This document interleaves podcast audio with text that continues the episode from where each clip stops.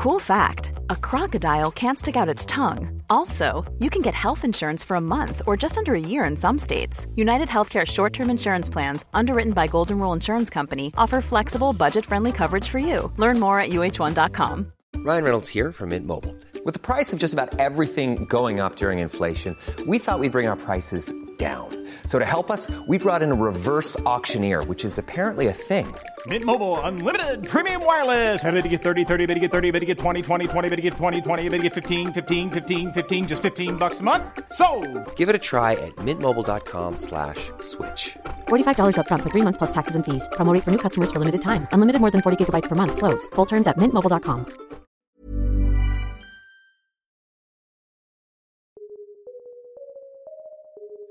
L'art est une garantie de santé mentale.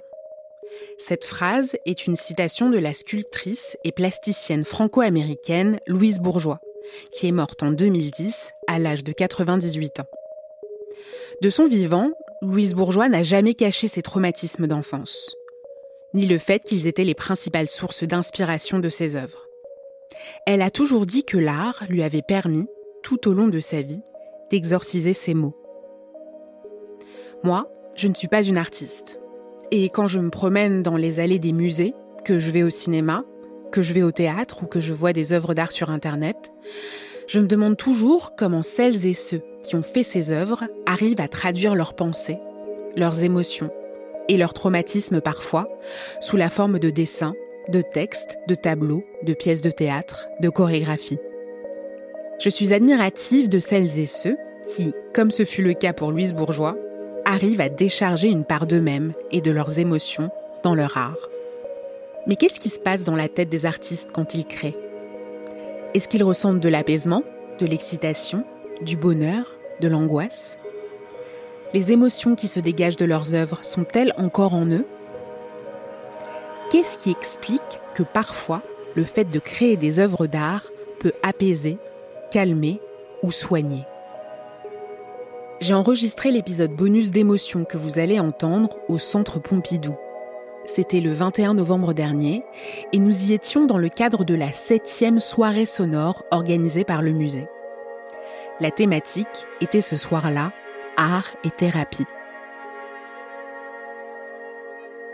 Nous avons décidé d'organiser une table ronde avec trois femmes dont les parcours m'ont semblé pertinents pour répondre aux questions que je me posais sur l'art et les émotions car chacune de ces trois femmes, l'artiste peintre Inès Longevial, la psychologue Marion Botella et la dramathérapeute Sandrine Pitarque, font le lien, dans leur domaine bien spécifique, entre le monde de l'art et celui des émotions.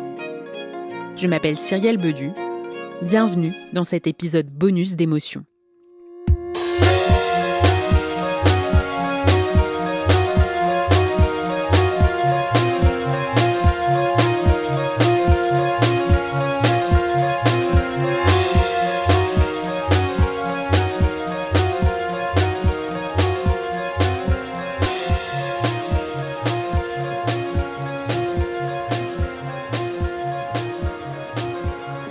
Botella, bonjour. Vous êtes psychologue, vous êtes maîtresse de conférences à l'Université Paris Descartes et vous vous intéressez donc à cette question euh, de la créativité artistique. Votre thèse que vous avez rédigée en 2011 s'intitulait d'ailleurs Le processus créatif et les émotions, très émotionnel et dynamique processus état dans la créativité artistique. C'est bien juste. Et dans cette thèse, comme vous allez nous l'expliquer tout à l'heure, vous avez travaillé avec euh, des artistes euh, en école d'art pour que vous avez observé, que vous avez observé justement pour essayer de comprendre euh, quelles émotions les traversaient quand ils créaient. Ensuite, nous avons avec nous notre second invité qui est Inès Longevial.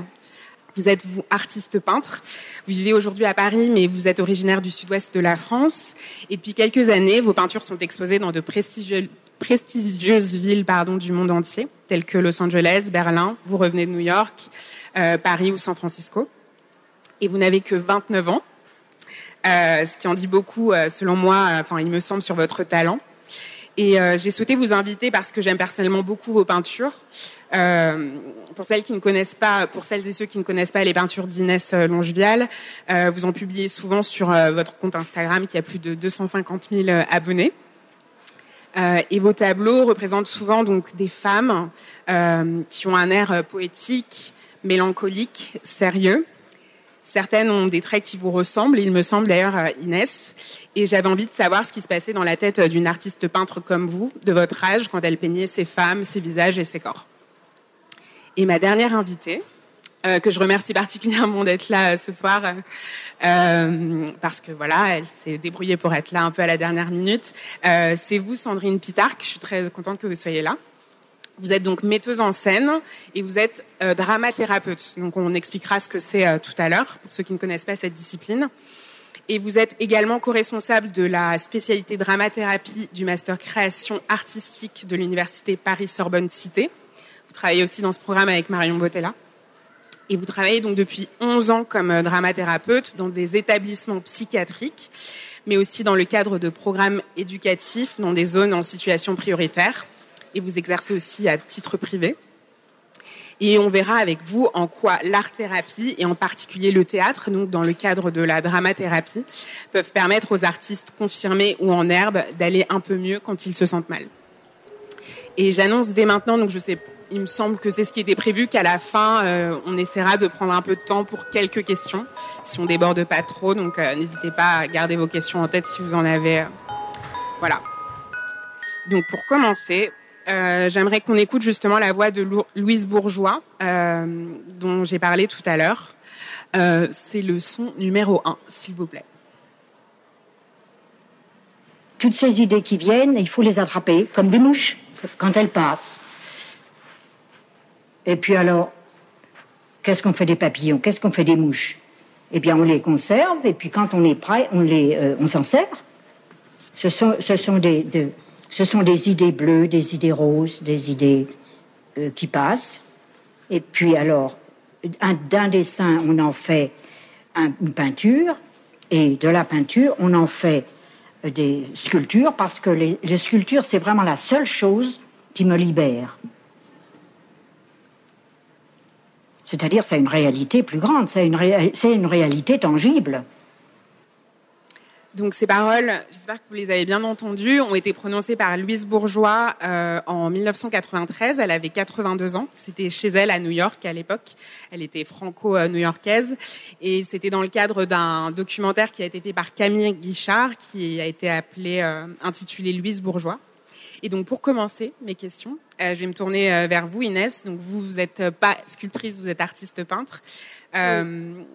Qu'est-ce que vous inspire ces mots que viennent de dire euh, Louise Bourgeois? Alors déjà, euh, on m'entend là? Oui. je sais pas trop. Je pense qu'on va. Ok. Euh, mais en fait, c'est la première fois que j'entends ces mots et, euh, et, en fait, ça résonne vraiment à mes oreilles parce que je me disais, euh, en réfléchissant à, à, tout ça et à ces émotions-là, euh, qu'en fait, quand je peins, moi, ça me fait ce qu'elle, ça lui fait quand elle sculpte en fait. Et c'est vraiment le, la, la seule, le seul médium pour l'instant que j'ai trouvé qui me, qui me libère vraiment de, de ce que je peux ressentir en fait.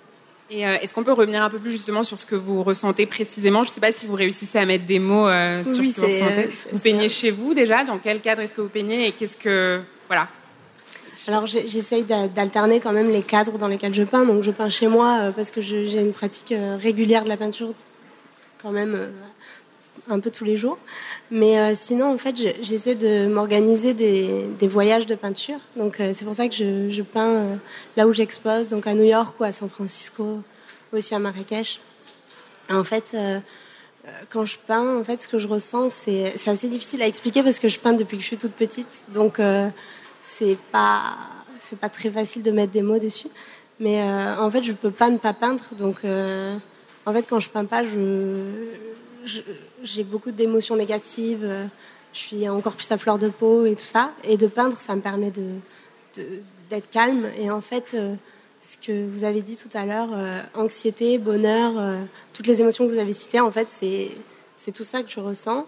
Et, euh, et, ça change en fait de jour en jour, de, de période en, enfin, ça dépend des périodes, des saisons, des, heures. Donc c'est jamais exactement pareil en fait. Et vous, Sandrine Pitarque, donc vous êtes metteuse en scène, vous êtes comédienne aussi. Euh, alors je sais que quand vous jouez, vous n'êtes pas vraiment vous, vous jouez souvent un personnage, j'imagine. Euh, mais qu'est-ce que est-ce que vous avez, enfin, vous réussissez quand même à, à mettre des mots sur euh, ce que vous sentez quand vous êtes sur scène ou quand vous mettez en scène une pièce, par exemple Oui. Euh, alors moi, je suis plus metteuse en scène et quand je joue, je joue uniquement en tant que dramathérapeute. Donc du coup, c'est un jeu un peu particulier quand même puisqu'il se fait au service de de la personne ou des personnes euh, pour lesquelles, que, j'accompagne. Mais je, je, dirais que en tant que metteur en scène, il y a un espèce d'état euh, que j'ai retrouvé d'ailleurs après quand on quand je me suis mise à étudier un petit peu la, la psychologie, que les que les psychologues ou les psychothérapeutes, les psychanalystes appellent le transfert. C'est une forme d'amour. Euh, mais voilà, un amour euh, qui n'est pas charnel, qui n'est pas consommé. Et quand on est metteur en scène ou metteuse en scène, il y a un peu cette, euh, cet état-là, euh, cet état émotionnel, alors un peu comme ça général, de d'immense empathie avec euh, les, acteurs qui sont sur scène, qui eux, euh, voilà, agissent, hein, euh, et, que nous, en tant que metteurs en scène, assis confortablement sur notre chaise, on, voilà, on essaye d'accompagner, de trouver justement des mots, voilà, pour essayer de guider vers une direction qui nous semble être celle que que le spectacle pourrait appeler. après, quand je suis dramathérapeute, c'est un peu différent, puisque là, j'essaye d'être au service de, des patients ou des personnes, euh, des clients, des personnes que j'accompagne. Euh, et du coup, bah là, ça va être très lié effectivement au personnage que je joue. Euh, et, voilà, si je joue le rôle d'une d'une mère qui doit se mettre en colère contre son enfant, et ben voilà, je vais essayer de me mettre en colère. Alors des fois, il va y avoir très peu d'émotions. Des fois, si justement je me suis disputée le matin même avec ma fille, l'émotion peut être déjà plus voilà, plus plus vécue, plus présente. À moi après de pas la laisser déborder, évidemment en tant que thérapeute. Euh, si je joue le rôle d'une mère, parce qu'on me demande quand même souvent de jouer le rôle d'une mère, je travaille beaucoup avec des jeunes euh, euh, qui doit accompagner sa fille dans la forêt et pendant ce temps le, le, le psychomotricien doit jouer le rôle d'un loup et le loup doit emporter la fille et moi je dois jouer le rôle de la mère qui laisse sa fille emporter par le loup et qui rentre chez elle. Euh, voilà, c'est en sachant que voilà que ça peut avoir avec avoir avec l'histoire de la jeune fille bah, c'est une émotion très intense hein, qui, qui, qui, voilà, qui, qui se passe à ce moment-là en moi que je dois assumer, puisque la jeune fille m'a demandé de jouer ça, par exemple, et le psychomotricien, il doit aussi assumer de jouer le, le rôle du loup. Euh, et puis après, on va avoir un temps, nous, en tant que thérapeute, pour en reparler, une fois que, par exemple, là, que la jeune fille est repartie, voilà, pour se dire, euh, oulala, euh, qu'est-ce que c'était dur de jouer ça. Ouais. Euh, voilà. On va reparler de votre activité de dramathérapeute tout à l'heure. Euh, mais euh, justement, avant de, de parler d'art-thérapie, j'aimerais vous poser une question à vous, Marion Botella, parce que vous n'êtes pas art-thérapeute, vous êtes psychologue, euh, mais vous travaillez quand même en lien avec les arts. Et justement, sur le fait de... On a discuté un peu en préparant ce, cette discussion, et vous avez donc réalisé cette thèse pour essayer de comprendre ce que ressentent, vous me dites si je me trompe, les artistes quand ils créent. Et dans ce cadre-là, vous avez interviewé, euh, interrogé des artistes euh, en école d'art qui avaient, eux, euh, contrairement à Inès et Sandrine, enfin à ce moment même, du mal à mettre des mots sur euh, ce qu'ils ressentaient. Et j'aimerais savoir comment vous avez travaillé justement avec eux pour, euh, pour comprendre ce qu'ils ressentaient et pour faire votre thèse, du coup. Alors, dans, dans ma thèse, il y avait vraiment deux parties. Une première partie où j'ai interrogé des artistes professionnels pour essayer de comprendre quelles étaient euh, les émotions qu'ils ressentaient pendant qu'ils créaient. Et la première réponse était un peu je ne sais pas. Je crée, je fais, mais je ne sais pas comment je le fais, je ne sais pas ce que je ressens quand je le fais. Et après, on s'est posé avec ces artistes pour essayer de réfléchir ensemble à ce qu'ils faisaient, comment ils le faisaient et qu'est-ce qu'ils ressentaient. Et à ce moment-là, ils sont capables un petit peu de ressortir euh, des étapes de leur processus créatif et des émotions qui sont associées, comme la joie, les angoisses, le stress, euh, la satisfaction, le sentiment de libération dont on parlait tout à l'heure. Mais euh, à les écouter, leur processus créatif et les émotions étaient euh, pas forcément très clairs, c'est-à-dire qu'ils avaient du mal à expliquer dans quel ordre ils faisaient les choses, ils avaient du mal à expliquer à quel moment ils ressentaient telle ou telle émotion, parce que tout est emmêlé dans un travail rétrospectif de se rappeler ce qu'ils ont fait euh, de façon antérieure au moment de l'interview. Donc, euh, dans un second volet de ma thèse, ce que j'avais décidé de faire, c'était d'observer directement des étudiants en art pendant qu'ils sont en train de faire quelque chose. Et à ce compte-là, j'ai observé des étudiants dans des écoles d'art qui avaient euh, des workshops à réaliser ou des projets dans le cadre de leur, euh, de leur école d'art, par exemple. Et je leur ai demandé à chaque fois, à plusieurs moments de la journée ou à plusieurs moments euh, de la semaine, qu'est-ce que vous avez fait aujourd'hui, qu'est-ce que vous avez ressenti, là tout de suite sur l'instant. Et c'était plus facile pour eux d'expliquer ce qu'ils ont fait et de dire ce qu'ils ont ressenti quand c'est sur le fait et dans le vécu que quand c'est de façon euh, rétrospective par la suite. Et en fait, on se rend compte que par rapport à... Alors après, ça peut s'expliquer par la différence d'expérience entre des artistes professionnels et des étudiants en art qui sont plus jeunes. Mais en tout cas, euh, les, artistes retraçaient un discours qui paraissait linéaire dans le déroulé de leur processus créatif et dans le déroulé des émotions qui sont associées. Alors que quand on observe des étudiants en train de créer, eh ben, le chemin pour arriver à une œuvre est beaucoup plus... Euh, beaucoup plus compliqué. C'est-à-dire que c'est pas un chemin qui est linéaire, mais il y a des allers-retours. On, a des voies qui sont sans issue. On peut prendre des raccourcis. On peut euh, partir sur des voies complètement différentes, etc. Donc, au cours d'un entretien avec un artiste professionnel, tous ces cheminements différents sont difficiles à prendre en compte et les émotions euh, sont plus difficiles à retracer que quand on les observe directement.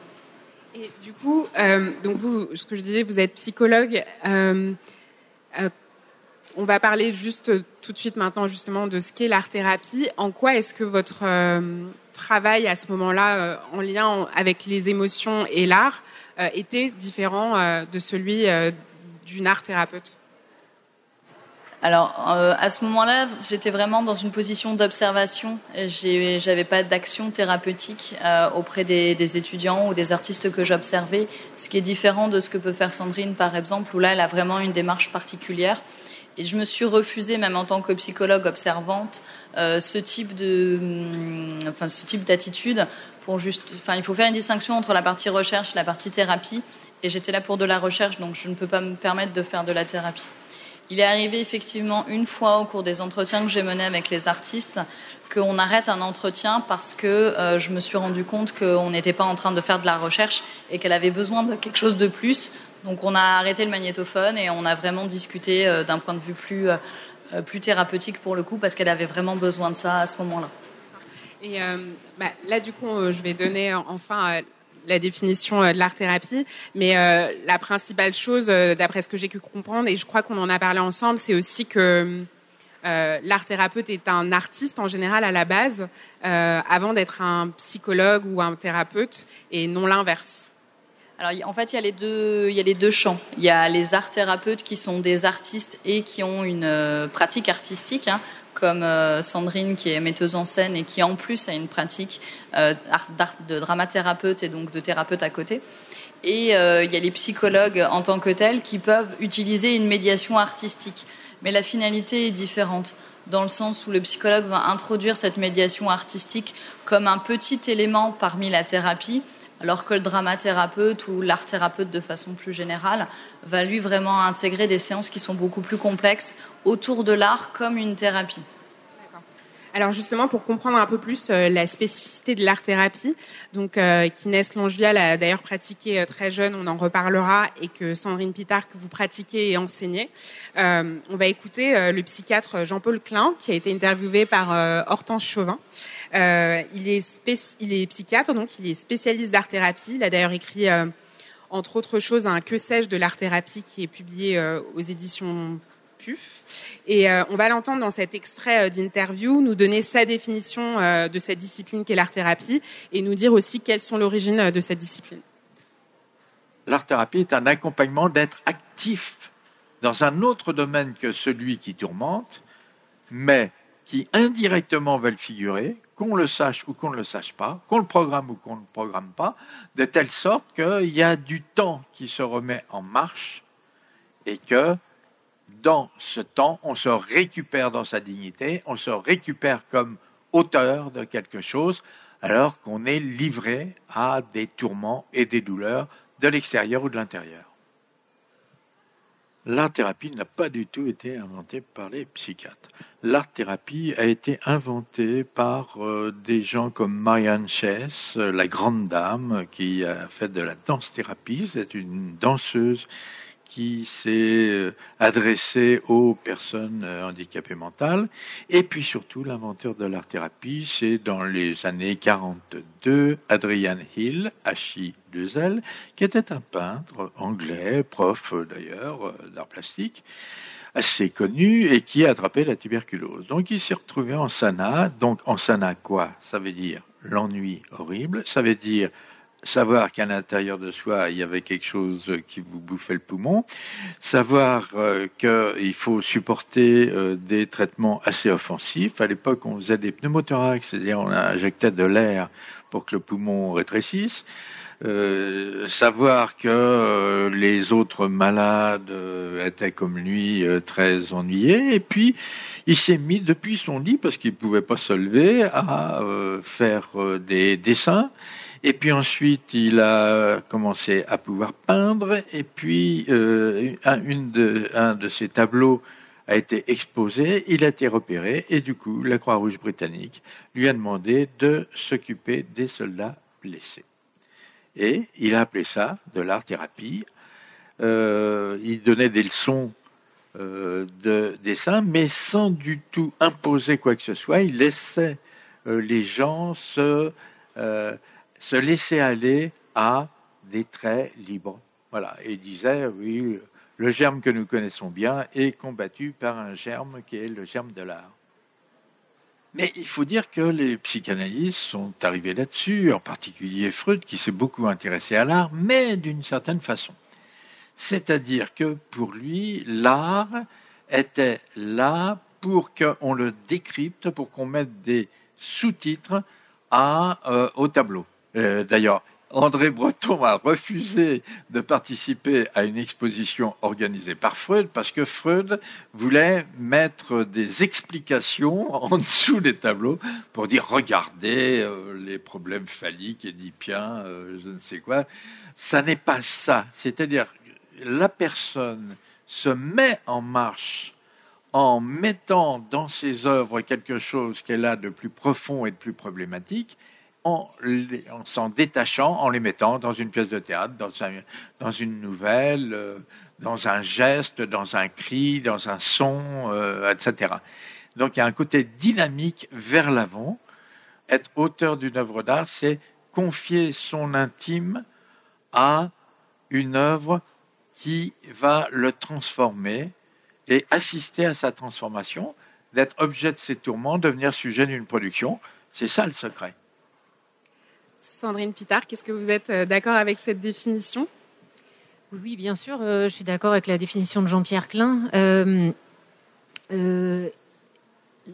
l'art-thérapie, c'est ça, c'est être dans un processus alors qu'on peut faire seul. Hein, il peut y avoir de voilà de l'auto-art-thérapie et puis et puis ça peut être aussi accompagné par quelqu'un donc qui va s'appeler art-thérapeute et qui va utiliser euh, tel ou tel processus, tel ou tel euh, outil artistique pour accompagner une personne à devenir, comme, comme dit Klein, auteur ou acteur de, de, de lui-même, de alors les psychanalystes diraient sujet hein, de sa vie, de son désir, voilà, ou acteur de, de, de sa vie.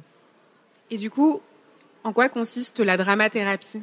En quoi consiste une séance de dramathérapie La dramathérapie, c'est une forme d'art-thérapie, comme on parle de musicothérapie, de danse-thérapie ou d'art plastique-thérapie. Et la dramathérapie, c'est l'art-thérapie qui utilise le théâtre et le récit, donc aussi l'écriture. Alors après, il y a plein de formes de dramathérapie selon que ça va se faire, euh, par exemple, seul, avec un enfant, seul avec un adulte. Ou peut-être on va là utiliser plus l'écriture ou plus euh, des jeux euh, à table avec des, figurines ou des choses comme ça. Ou si ça se fait en groupe, je fais juste une petite digression par rapport à l'heure aux émotions. Il y a quand même une chose, je pense, qui, qui, qui différencie singulièrement dans, le, dans la geste artistique les artistes peintres euh, ou les sculpteurs et puis euh, des gens comme des comédiens, des metteurs en scène, euh, des danseurs, etc. C'est que nous, notre art, on le fait en groupe, on le fait avec d'autres et on le fait à un moment, on le fait aussi devant d'autres.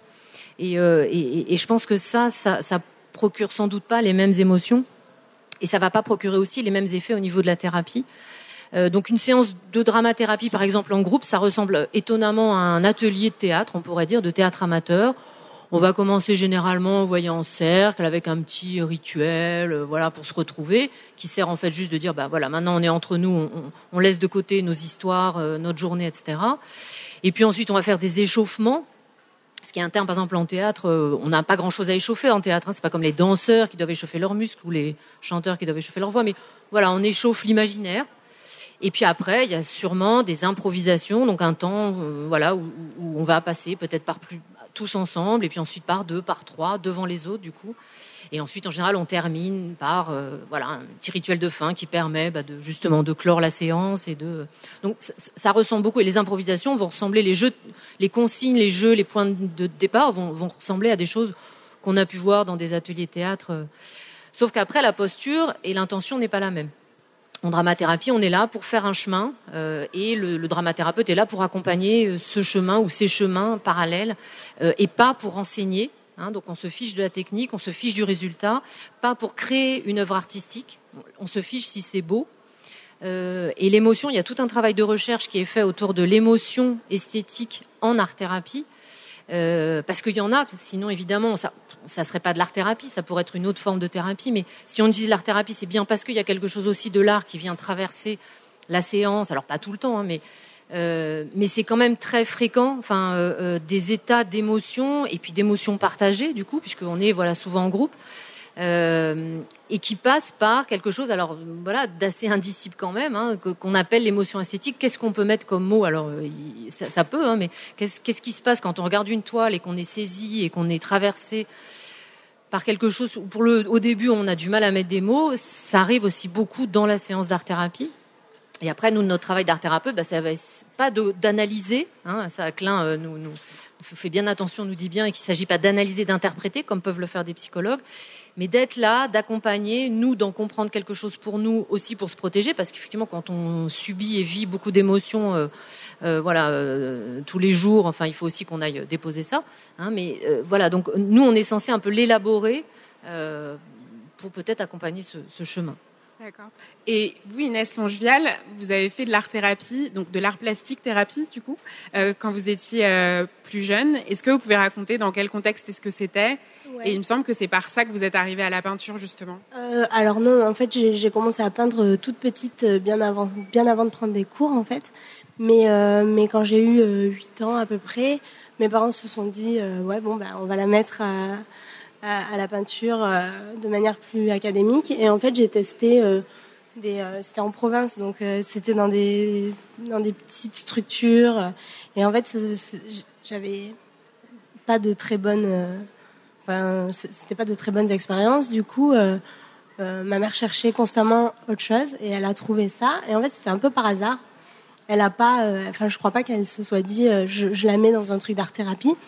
Mais, euh, mais du coup, c'était comme ça. Et en fait, euh, c'était un peu comme vous dites, c'est-à-dire qu'en fait, euh, ma, ma prof, euh, elle était surtout là. Elle, elle nous parlait, voilà, pas mal d'émotions et tout. Mais en fait, c'était, c'était assez naturel. Elle nous, elle nous a proposé parfois de toucher la peinture, de faire des trucs comme ça. Mais c'était pas, enfin, on s'est jamais posé et dit, on va faire de l'art thérapie. En fait, c'était euh, c'était assez naturel. En fait, je, je, ce que j'en garde aujourd'hui, c'est surtout que à chaque fois que je sortais de là, j'étais euh, j'étais hyper contente et euh, j'avais du plaisir. Mais sinon, c'était pas, je réglais pas des problèmes. c'était plus moi, en peignant, qui réglait des problèmes toute seule. En fait, c'est un truc un peu solitaire, ouais, en fait, la peinture. Vous aviez quel âge? Là, j'avais 8 ans. Mais euh, sinon, en fait, je, je dessine euh, depuis, euh, depuis tout le temps, en fait, et sur, surtout pour euh, voilà, régler des problèmes, je pense, parce que toutes les fois dans ma vie, enfin, j'ai toujours dessiné, mais les fois où j'en ai eu le plus besoin, en fait, je crois que j'étais voilà, triste ou en colère, et, et, et ça me permettait de, un peu comme, comme on a entendu, de, de le mettre sur la feuille et de, et de me sentir mieux, en fait. Et euh, est-ce que vous pensez que ce lien, euh, enfin on en reparlera tout à l'heure, mais euh, entre euh, les émotions, enfin vous avez réussi à mettre des mots assez justes sur les émotions que vous ressentez euh, quand vous peignez. Est-ce que c'est parce que vous y avez réfléchi avant de venir ici? Est-ce que vous les aviez déjà avant? Et si si vous les aviez déjà avant, est-ce que vous pensez que c'est en lien avec euh, les séances d'art-thérapie qui ont mine de rien eu une petite influence sur vous Oui, je pense que ça, ça a peut-être eu un peu une influence. Après, j'adore, c'est vrai que j'adore penser à mes émotions, parler de mes émotions et surtout par rapport à la peinture parce que parce que souvent ma mère m'y a invité en fait aussi. Et donc j'ai plein d'expériences où, où j'ai dessiné pour pour sortir un problème et, je me suis posée, j'ai réfléchi à ça. Donc en fait, même si c'est quand même dur de mettre des mots dessus précis et ceux que j'aimerais vraiment mettre, mais en fait j'aime bien y réfléchir et je sais que je peins pour ça en fait. Je sais que c'est vraiment de l'art thérapie et que c'est c'est salvateur et en fait c'est même euh, euh, je suis obligée en fait. Donc euh, oui, si je peux juste me permettre de, de, de compléter avec mon, mon regard, c'est vraiment ce qui va distinguer l'art thérapie d'autres formes de thérapie plus verbales c'est l'idée de l'art thérapie, enfin un des fondements, en tout cas pour certains courants, parce que bon, il y a évidemment plein de plein de, de divergences, mais c'est de faire confiance au processus artistique et de pas obligatoirement mettre des mots sur ce qui vient de se passer dans la séance, sur ce qui s'est passé sur cette année de travail, par exemple. Euh, euh, si la, personne met ses mots à elle dans un autre cadre, c'est voilà. Mais nous, en tant qu'art thérapeute, on va pas spécialement chercher à mettre des mots, à identifier. Alors là, hein, vraiment, ce personnage, ça me fait penser à ton histoire ou je sais pas quoi. Pas du tout. Surtout quand ça se passe en groupe, parce que les autres n'ont pas besoin de savoir euh, de faire ces liens.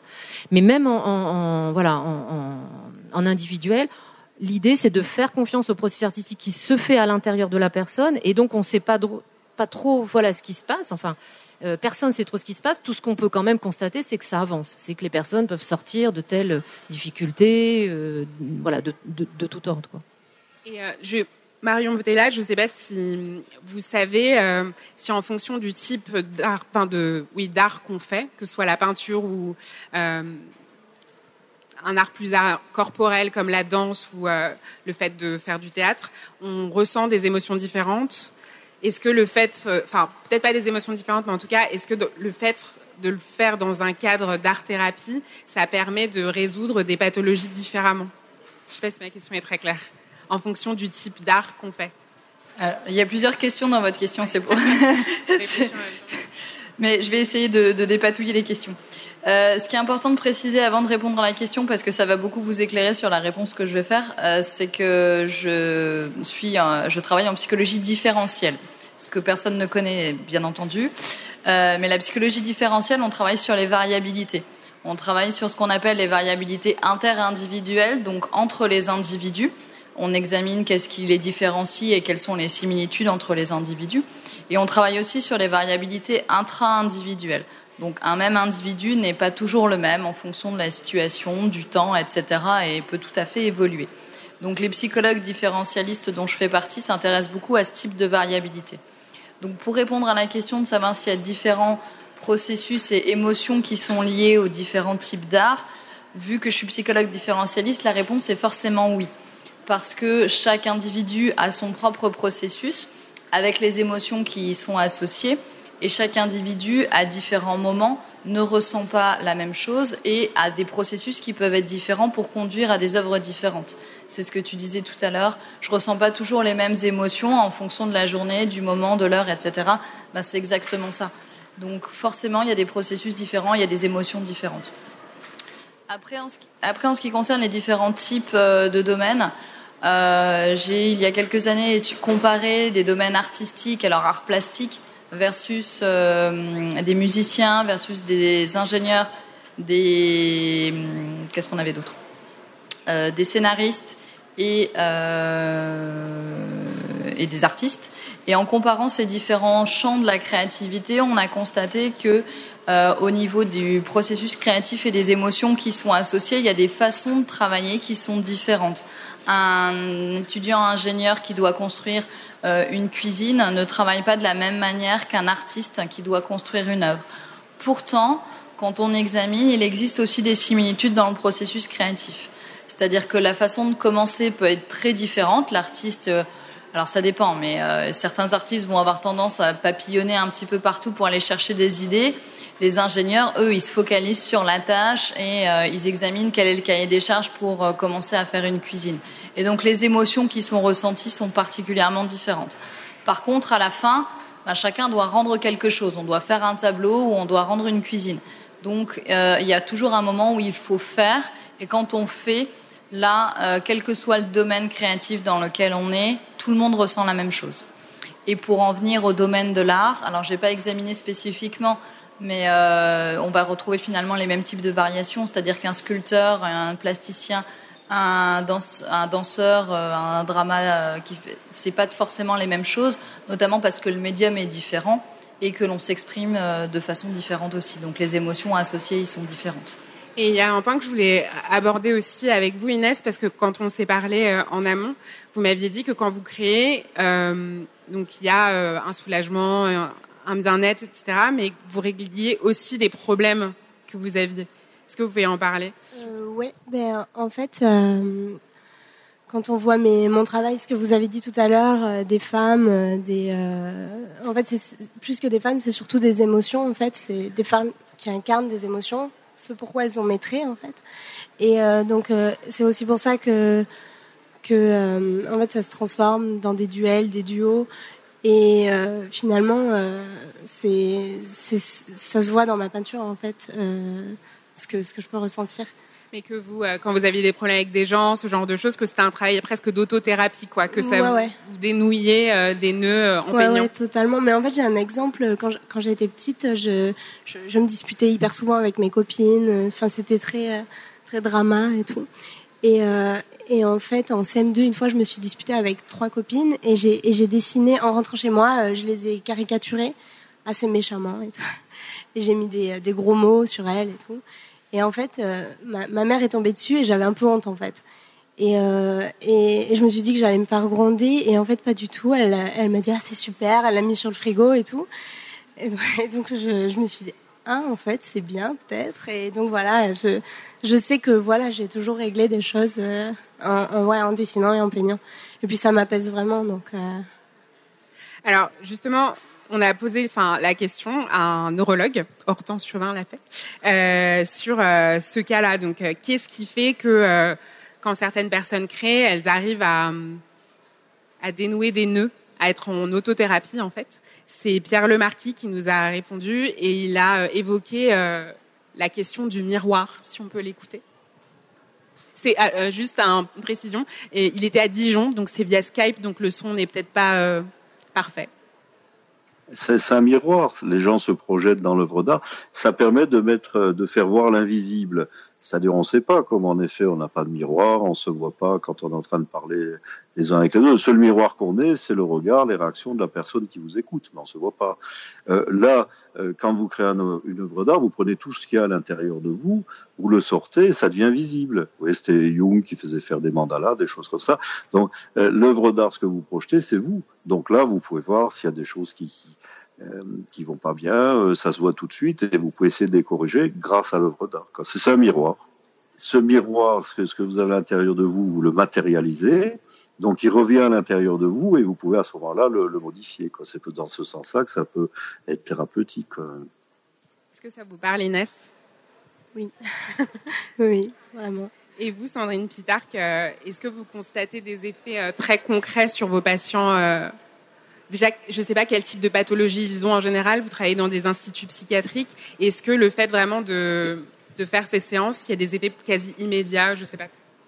Euh, alors, il n'y a pas autant des effets quasi immédiats. Enfin, il va y avoir des effets immédiats sur euh, quand je reçois par exemple des gens euh, donc en, hors cadre de l'hôpital psychiatrique, donc des gens comme vous et moi qui ont ou des enfants ou des adolescents qui ont besoin, voilà, d'un d'un petit déclencheur sur sur des, des, des, choses pas trop trop graves, enfin qui peuvent être graves sur le moment, mais voilà, qui sont pas des pathologies euh, psychiatriques. En psychiatrie, ça peut prendre un petit peu plus de temps hein, avant que, que, des choses puissent euh, puissent se poser. Euh, en tout cas, ce qui ce qui va agir euh, au théâtre, c'est essentiellement deux places qui sont les deux places du théâtre, c'est-à-dire la place de l'acteur et la place du spectateur. Euh, il va pouvoir m'arriver des choses en tant qu'acteur dans un cadre de dramathérapie parce que je vais jouer des rôles euh, qui vont me faire du bien parce que euh, parce que j'ose pas les jouer d'habitude ou, je vais aussi jouer euh, je vais faire jouer aux autres hein, des rôles qui vont m'aider à comprendre des choses et puis ça peut être aussi la place de spectateur c'est-à-dire que je vais voir il y a des il y a des hum, des pathologies pour qui c'est enfin des personnes pour qui le, regard hein, être regardé par d'autres peut être quand même très compliqué et parfois ils vont faire tout un travail au niveau, de leur place de spectateur. C'est-à-dire qu'ils vont très peu faire en fait en tant qu'acteurs, mais au bout d'un an, deux ans, trois ans, à regarder les autres et à vivre, hein, alors avec ce que des, chercheurs ont appelé les, neurones miroirs, et eh ben ça agit, ça agit au niveau des émotions. Il y a des choses et on voit des des, des, des, spectres émotionnels euh, s'agrandir hein, chez des enfants par exemple qui peuvent être bloqués sur une émotion ou deux émotions hein, qui, qui savent être que en colère ou alors euh, neutres comme ça ou en colère.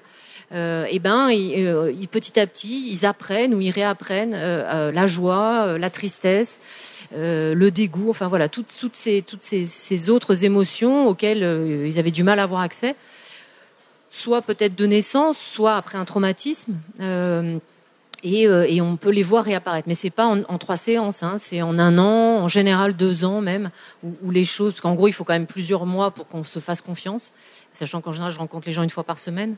Euh, voilà. Et puis petit à petit, quelque chose. Mais euh, mais il y a vraiment des effets. Je me souviens l'année dernière d'avoir fait un travail avec un groupe de jeunes, et il y a un jeune qui voulait absolument travailler sur sa voix. Mais moi, je suis pas spécialiste de la voix. Et effectivement, il, il avait du mal à placer sa voix. C'est-à-dire qu'il avait une voix comme ça, très aiguë, alors que c'était un grand gaillard euh, de 17 ans. Et, euh, et, petit à petit, euh, sa voix s'est placée. Et, et, par exemple, l'improvisation sur laquelle, pour la première fois, sa voix s'est placée, et ça s'entend une voix qui est tout à coup placée, euh, c'est qu'il jouait un loup-garou qui me dévorait. Euh, voilà. Et moi, je me laissais dévorer. On était amis, et puis tout à coup, il se transforme en loup-garou il me dévorait. Voilà. Alors, il s'agit pas. Enfin voilà, je, ne sais pas pourquoi, euh, hein, mais ce que je sais, c'est que moi, je me suis laissé dévorer. Euh, alors il y a des règles, hein, on se touche pas et tout ça. Euh, mais euh, et que, et, mais ça, c'est arrivé par exemple au bout de 4-5 mois de travail ensemble.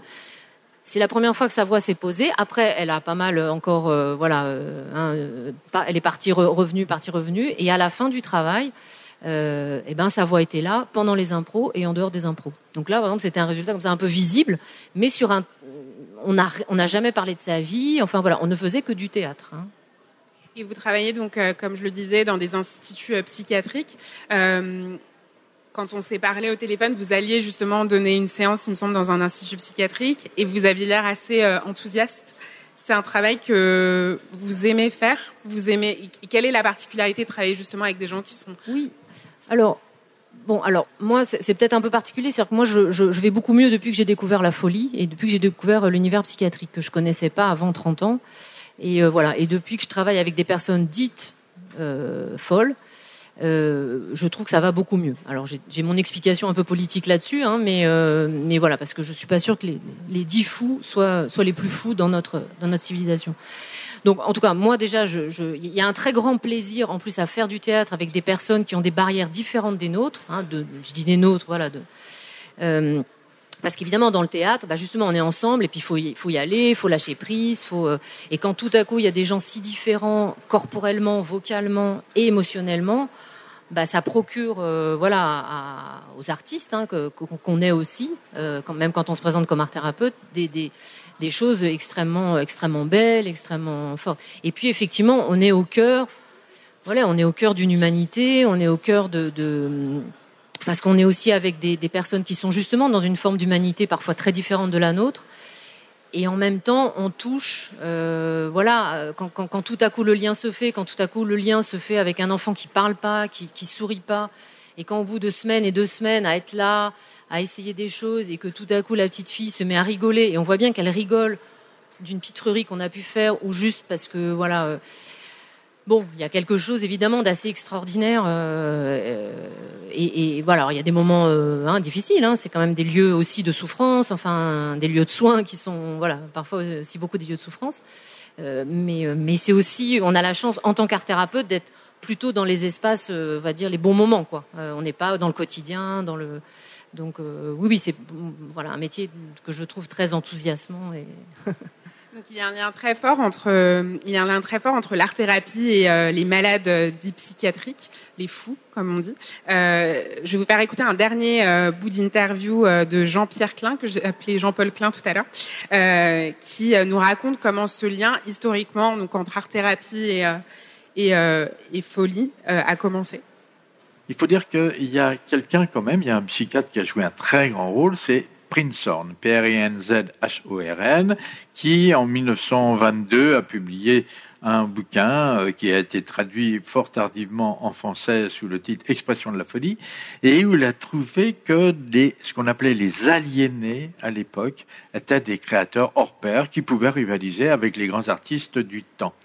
Et euh, a identifié ce qu'il appelle la Gestaltung, c'est-à-dire la mise en forme avec urgence à créer par euh, des gens qui étaient enfermés à longue durée dans des institutions euh, chroniques et euh, comment est-ce qu'ils avaient transposé en quelque sorte la force de leur folie dans des œuvres.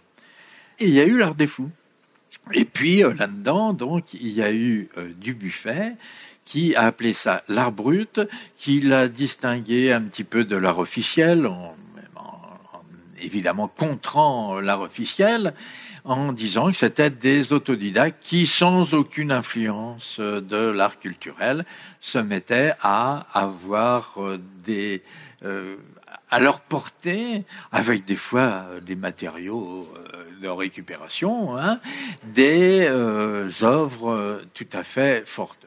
Alors, évidemment, il y a une différence avec l'art-thérapie, dans le sens que beaucoup d'entre ces gens étaient euh, n'étaient pas accompagnés par un professionnel, c'était d'eux-mêmes, avec une force expressive qui se retrouve quand on visite leur tableau.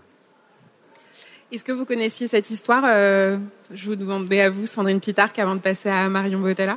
Euh, oui, oui, bien sûr. Et ça résonne avec euh, votre expérience personnelle?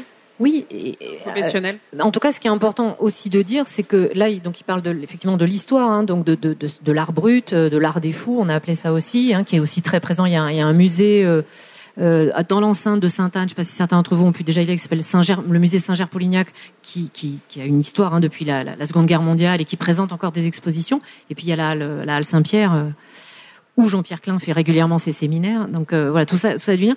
Mais dans l'art-thérapie, il, il, il s'agit pas d'être artiste, c'est même peut-être la rare euh, contre-indication. Euh, c'est-à-dire qu'un un musicien irait pas faire de la musicothérapie, par exemple, et un acteur aurait du mal à faire de la dramathérapie. Euh, L'idée, c'est que on n'y va pas. Alors euh, peut-être vous savez parce que vous étiez encore assez jeune, donc. Euh, mais maintenant, ça n'aurait pas de sens si vous aviez un problème à régler, ça n'aurait pas de sens d'aller faire de l'art thérapie. Vous pourriez faire autre chose, parce que l'idée, c'est qu'on est surpris par ce qui se passe dans la médiation. Euh, voilà, on se laisse, on se laisse surprendre par ce qu'on écrit, par ce qu'on joue, parce que etc., parce qu'on peint. Euh, donc euh, euh, voilà, il y a une différence entre l'art brut, hein, qui, est une, des origines de l'art thérapie, et puis le processus voilà actuel des art thérapies. Alors, j'ai une avant-dernière question pour vous, Marion Botella. Est-ce que vous pensez qu'il faut opposer art-thérapie et thérapie dite traditionnelle? Ou est-ce qu'elles sont complémentaires selon vous? C'est deux choses différentes, c'est ce que je disais tout à l'heure en fait entre les psychologues qui ont une médiation artistique et les art thérapeutes. Comme euh, ça a été entendu, en fait, l'art thérapeute travaille sur euh, le médium tel qu'il est proposé, c'est-à-dire qu'il travaille avec le corps, avec la peinture, mais où le langage n'est pas la finalité. Le psychologue, lui, a besoin du langage et va se servir euh, d'une production, d'un dessin, etc., comme un support au langage. Donc les, entrées sont effectivement différentes. Alors qu'en dramathérapie, en art-thérapie, la question ne se pose pas en fait. Et j'avais lu par exemple que euh, avant de faire de l'art-thérapie, vous me dites si c'est vrai ou pas, euh, quand on a un fort traumatisme, il fallait peut-être d'abord le régler avant avec le langage avant de pouvoir euh, le régler avec l'art. Est-ce que c'est vrai? Est-ce que c'est pas vrai? Dites-moi. Non, il faut le régler si on veut devenir art thérapeute, comme si on veut devenir n'importe quel art thérapeute. Mais non, au contraire, même parfois l'art thérapeute peut être un bon déclencheur par exemple, aller voir un psy, on n'a pas envie d'aller voir un psy, ou on n'ose pas envoyer son enfant voir un psy, il est pas mal. Bon, alors, ah, on va aller voir un art thérapeute, un musicothérapeute. Des fois, ça, c'est des entrées qui nous qui nous permettent aussi après d'adresser des gens, peut-être pour un travail plus. Euh, mais il mais l'art thérapie peut, peut, enfin voilà, si l'art thérapeute se sent capable d'accueillir euh, la personne avec dans son dans son traumatisme, dans ce qu'elle a vécu, il n'y a pas de contre-indication. Euh, enfin, en tout cas, c'est J'ai rien à redire là-dessus. Tout à l'heure, tu le disais toi-même, tu travailles en collaboration avec des psychologues. Ça peut se faire dans un sens ou dans un autre, en fait. Les psychologues peuvent orienter vers des ateliers euh, d'art-thérapie et les art-thérapeutes peuvent orienter vers des psychologues quand, euh, quand l'occasion se présente. Donc, euh, les deux sont effectivement euh, complémentaires ou isolés en fonction de chaque particularité auquel euh, on est confronté. Et du coup, ma dernière question, je ne sais pas trop à qui la poser, à celle qui aura quelque chose à dire là-dessus. Euh, moi, je connaissais pas l'art-thérapie avant de travailler sur ce sujet aujourd'hui, euh, mais en regardant du coup en ligne, en lisant des livres, j'ai eu l'impression que c'était quelque chose qui devenait un peu, euh, je dirais pas à la mode, mais euh, les gens s'y intéressaient de plus en plus, justement peut-être par le côté qui semble plus accessible. Est-ce que c'est le cas? Et euh, est-ce que vous recommanderiez justement plus aux gens de faire de l'art-thérapie que des thérapies dites traditionnelles. J'ai l'art thérapeute et la psychologue avec moi, mais moi j'ai les deux casquettes. Je peux pas vraiment dire grand chose entre l'une ou l'autre, mais euh, il faut trouver en tout cas un moyen de, si on a besoin de mettre en place une thérapie, il faut trouver celle qui nous conviendra le mieux. Euh, que ce soit une thérapie plus traditionnelle, en tout cas il faut bien s'entendre avec le thérapeute avec lequel on va travailler. C'est là qu'est la clé de la, de la réussite d'une thérapie. Donc si c'est de l'art-thérapie ou une thérapie plus conventionnelle avec un psychologue, euh, qu'importe en fait. L'important c'est la finalité, c'est que on aille mieux à la fin. Et vous Inès, vous verriez faire de l'art-thérapie euh, dans un autre domaine que celui de la peinture du coup? Non, pas vraiment. Vous êtes bien. La Moi, je suis vraiment très habituée à, à, régler mes problèmes avec la peinture. Ouais. Mais euh, ouais, non. Est-ce que quelqu'un euh, parmi vous a des questions? On arrive à la fin euh, de mes questions à moi. Je ne sais pas si dans le public. Ne soyez pas timide. Oui, je sais pas si on a un. Je vais vous donner mon micro.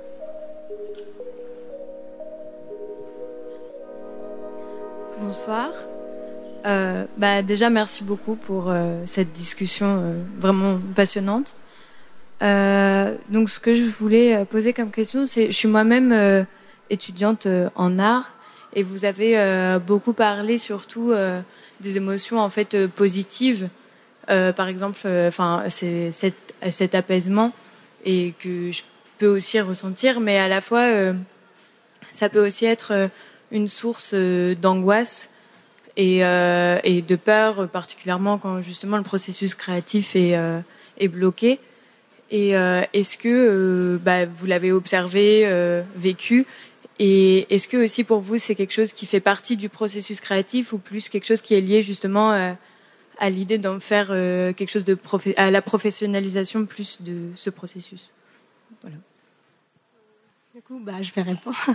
ben, en fait, euh, oui, moi, j'ai l'impression d'avoir parlé surtout d'émotions négatives, donc euh, c'est marrant que tu aies retenu. Euh, j'ai parlé d'émotions positives parce qu'en fait, euh, justement, pour avoir des émotions positives, je passe toujours par beaucoup d'émotions négatives, et donc ouais, le fait d'être bloqué et d'avoir peur euh, oui, forcément. En fait, je le ressentais pas euh, en étant enfant, mais maintenant que c'est devenu mon travail, ouais, ouais, je le ressens. Et en fait, j'essaye de, j'ai un peu essayé d'apprivoiser ça et de me laisser le temps et de pas de pas stresser ou culpabiliser par rapport à ces blocages. Mais en fait, euh, oui, c'est c'est c'est obligé que on peut pas on peut pas faire que peindre ou que je sais pas on peut pas enchaîner tout le temps en fait. Donc euh, ouais, je ressens ça. Je sais pas si c'est très clair. Hein. Ah, pardon. Euh, moi, j'aime beaucoup cette intervention parce que ça me fait penser en fait euh, quand je suis allée observer les étudiants en art. Euh, je les ai interrogés après et le premier que je reçois me dit pour moi c'était difficile au début parce que je savais pas ce que j'allais faire donc j'étais stressée etc et je voyais les copains qui avançaient et j'avais l'impression qu'ils allaient beaucoup plus vite que moi donc ça me stressait et euh, je reçois deux, trois, et j'arrive au 28e, et il me dit exactement la même chose. Et là, je me dis, il y a quelque chose qui marche pas quand même, parce qu'ils sont tous dit pareil, en étant stressés par les autres, d'avoir l'impression que les autres étaient super, alors que eux, pas du tout. Et euh, au final, en fait, euh, le processus créatif est forcément entaché d'émotions négatives, surtout au début, quand on sait pas ce qu'on va faire. Et en plus, quand on a l'impression que les autres ont avancé et pas soi, et qu'on est bloqué, et qu'on on ne sait pas exactement où on va. Et euh, l'histoire finit toujours bien. Euh, à un moment donné ou à un autre, c'est normal de bloquer et ça peut prendre un certain laps de temps pour euh, se terminer. Mais en tout cas, en discutant avec les artistes professionnels, même si certains ressentaient des émotions négatives, ils se laissaient pas déborder par ces émotions parce qu'ils ont suffisamment de recul et d'expérience et suffisamment souvent finalisé des processus créatifs pour ne plus euh, ressentir aussi fortement ces émotions négatives. C'est-à-dire qu'ils savent que c'est normal, ils savent que c'est normal de bloquer, ben c'est pas grave, tant pis, et je reviendrai dessus après, ou je vais faire autre chose. Et au final, ils, le vivent moins négativement que, que d'autres. Et euh, j'ai évoqué le fait que certaines fois, on peut bloquer pendant très longtemps sur quelque chose. Et je crois que le blocage le plus long que j'ai vu, c'est approximativement 30 ans quelqu'un qui a vu euh, qui, a, vu quelque chose qui s'est fait ah ça c'est super faudrait que j'en fasse euh, des œuvres et qui a bloqué pendant 30 ans dessus. Voilà. Dans les entretiens que j'ai eu c'est ce que j'ai vu de plus long. Donc c'est pas grave si on bloque. Ça se finira toujours par se débloquer même très très tard. Mais c'est jamais un souci. Et euh, ça c'est ce qu'on apprend avec l'expérience. Donc ça va venir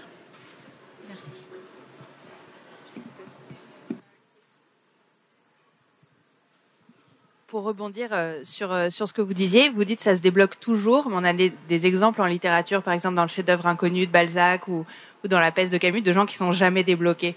Ça arrive pas, du coup, c'est pas vrai?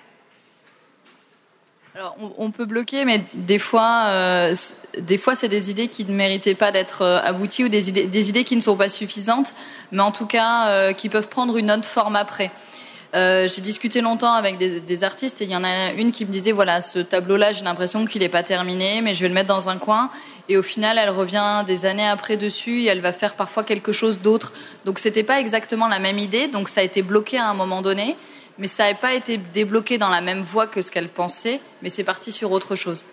Donc ce blocage là en fait est pas vraiment un blocage parce qu'il y a toujours un autre chemin vers lequel on peut aller.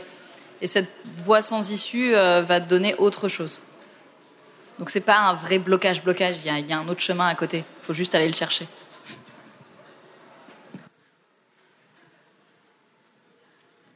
Après, si, si, on est dans le, enfin, pour suivre le fil de la négativité, euh, parce qu'on a peut-être été un peu trop euh, euh positive. Euh, au, tout début, quand, quand Louise Bourgeois dit que l'art est, est, est, garant de la santé mentale, enfin, je l'ai pas, voilà, je, ça m'a fait réagir parce que moi je crois pas du tout que l'art soit garant de la santé mentale. Enfin, j'ai vu suffisamment. Oui, pour elle, voilà, pour elle, elle, l'art est devenu euh, un garant. Euh, et comme pour vous, euh, c'est pas, c'est pas du tout le cas pour tout le monde. Et il y a suffisamment d'artistes. Enfin voilà, qui, qui qui vont pas bien du tout. voilà, on sait bien que l'art n'est pas garant. Ça peut l'être pour certains, ça peut. Oui, moi je suis tout à fait d'accord en fait. Ça résonne à mes oreilles parce que ça, me permet de régler des, problèmes. Mais par contre, en effet, euh, Van Gogh se serait pas coupé l'oreille. Enfin, c'est vrai que c'est pas garant de santé mentale. C'était juste, c'est vrai, euh, je pense pour elle, en effet, un moyen de, de se sentir mieux, quoi. Oui, oui, mais euh, Louise Bourgeois a eu plein de traumatismes qu'elle a eu du mal à régler. Enfin, même jusqu'à la fin de sa vie, elle en a beaucoup parlé. Euh, enfin, voilà, c'était quelqu'un de très compliqué. Mais euh, plus parler de soulagement en tout cas, je pense. Oui, voilà. C'est, plus d'accord. Est-ce que quelqu'un d'autre a des questions? Nous avons le temps. Oui. Est-ce que vous pouvez passer le micro? Non, juste. Euh. Bonsoir, merci.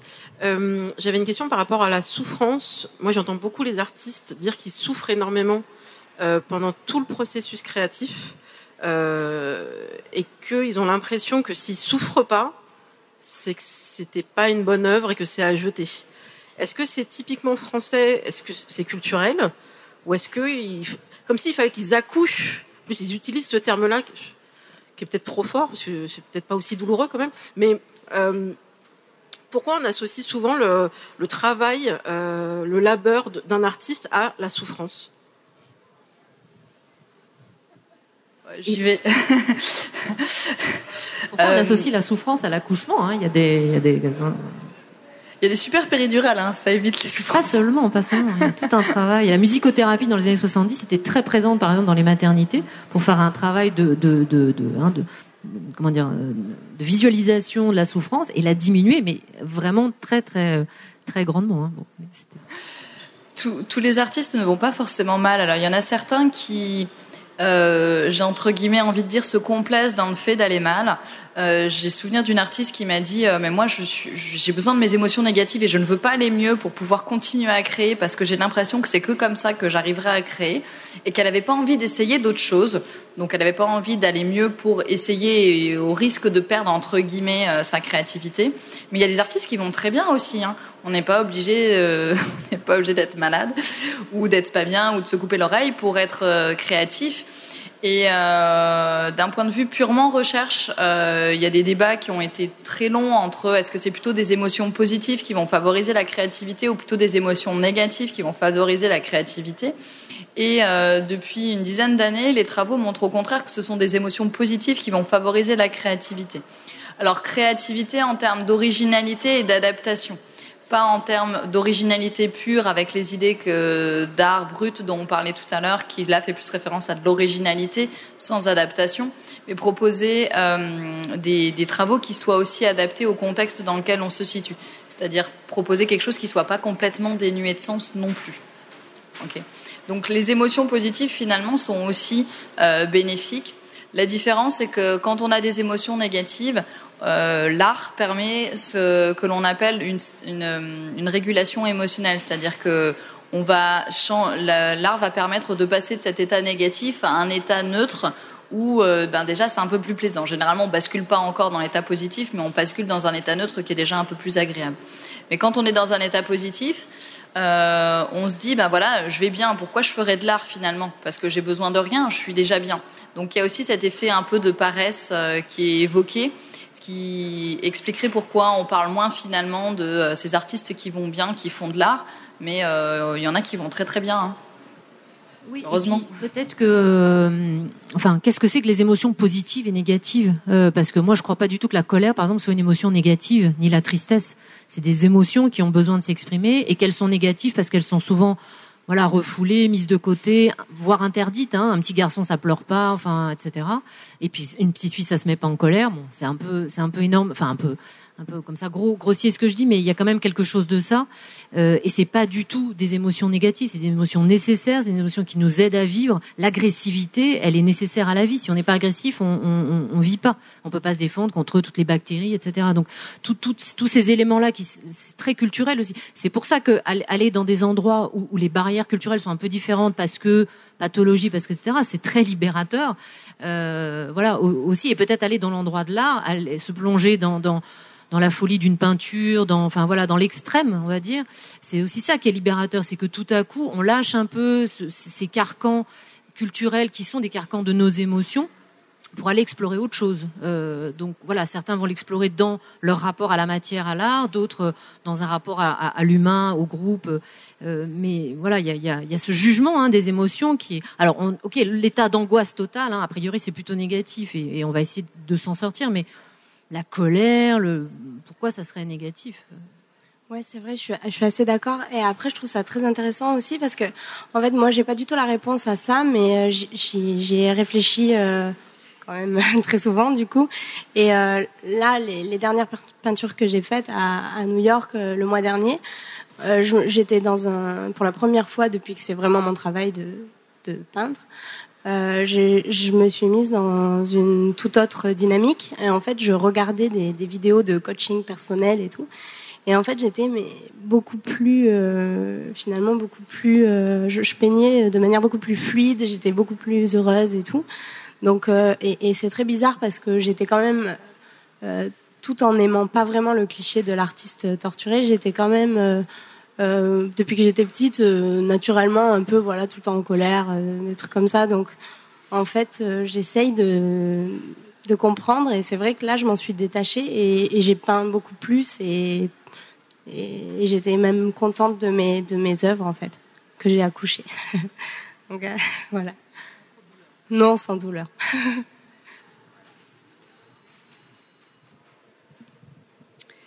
Il n'y a pas d'autres questions?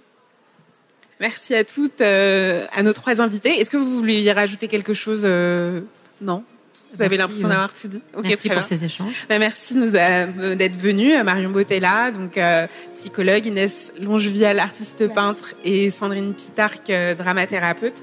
Merci d'avoir accepté mon invitation, d'avoir pris le temps d'être avec nous, d'avoir répondu aux questions. Merci beaucoup.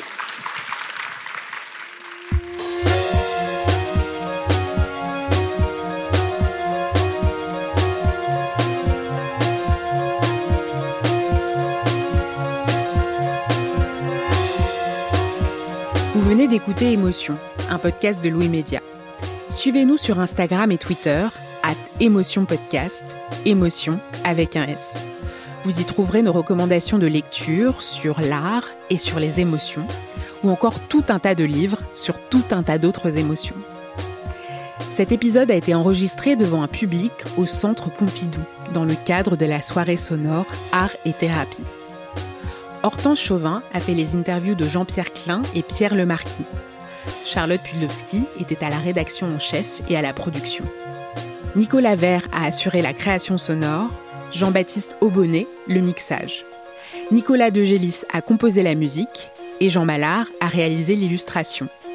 Merci à Marion Botella, Inès Longevial et Sandrine Pitarque d'avoir participé à cette table ronde. Vous pouvez retrouver leurs œuvres et leurs références sur notre site louismedia.com.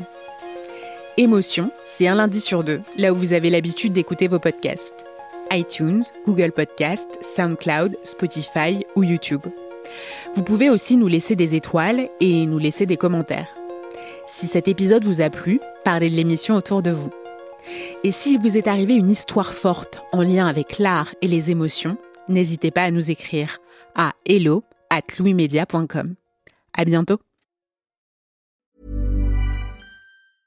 I'm Sandra, and I'm just the professional your small business was looking for. But you didn't hire me because you didn't use LinkedIn jobs. LinkedIn has professionals you can't find anywhere else, including those who aren't actively looking for a new job but might be open to the perfect role, like me. In a given month, over 70% of LinkedIn users don't visit other leading job sites. So if you're not looking on LinkedIn, you'll miss out on great candidates like Sandra. Start hiring professionals like a professional. Post your free job on linkedin.com/people today.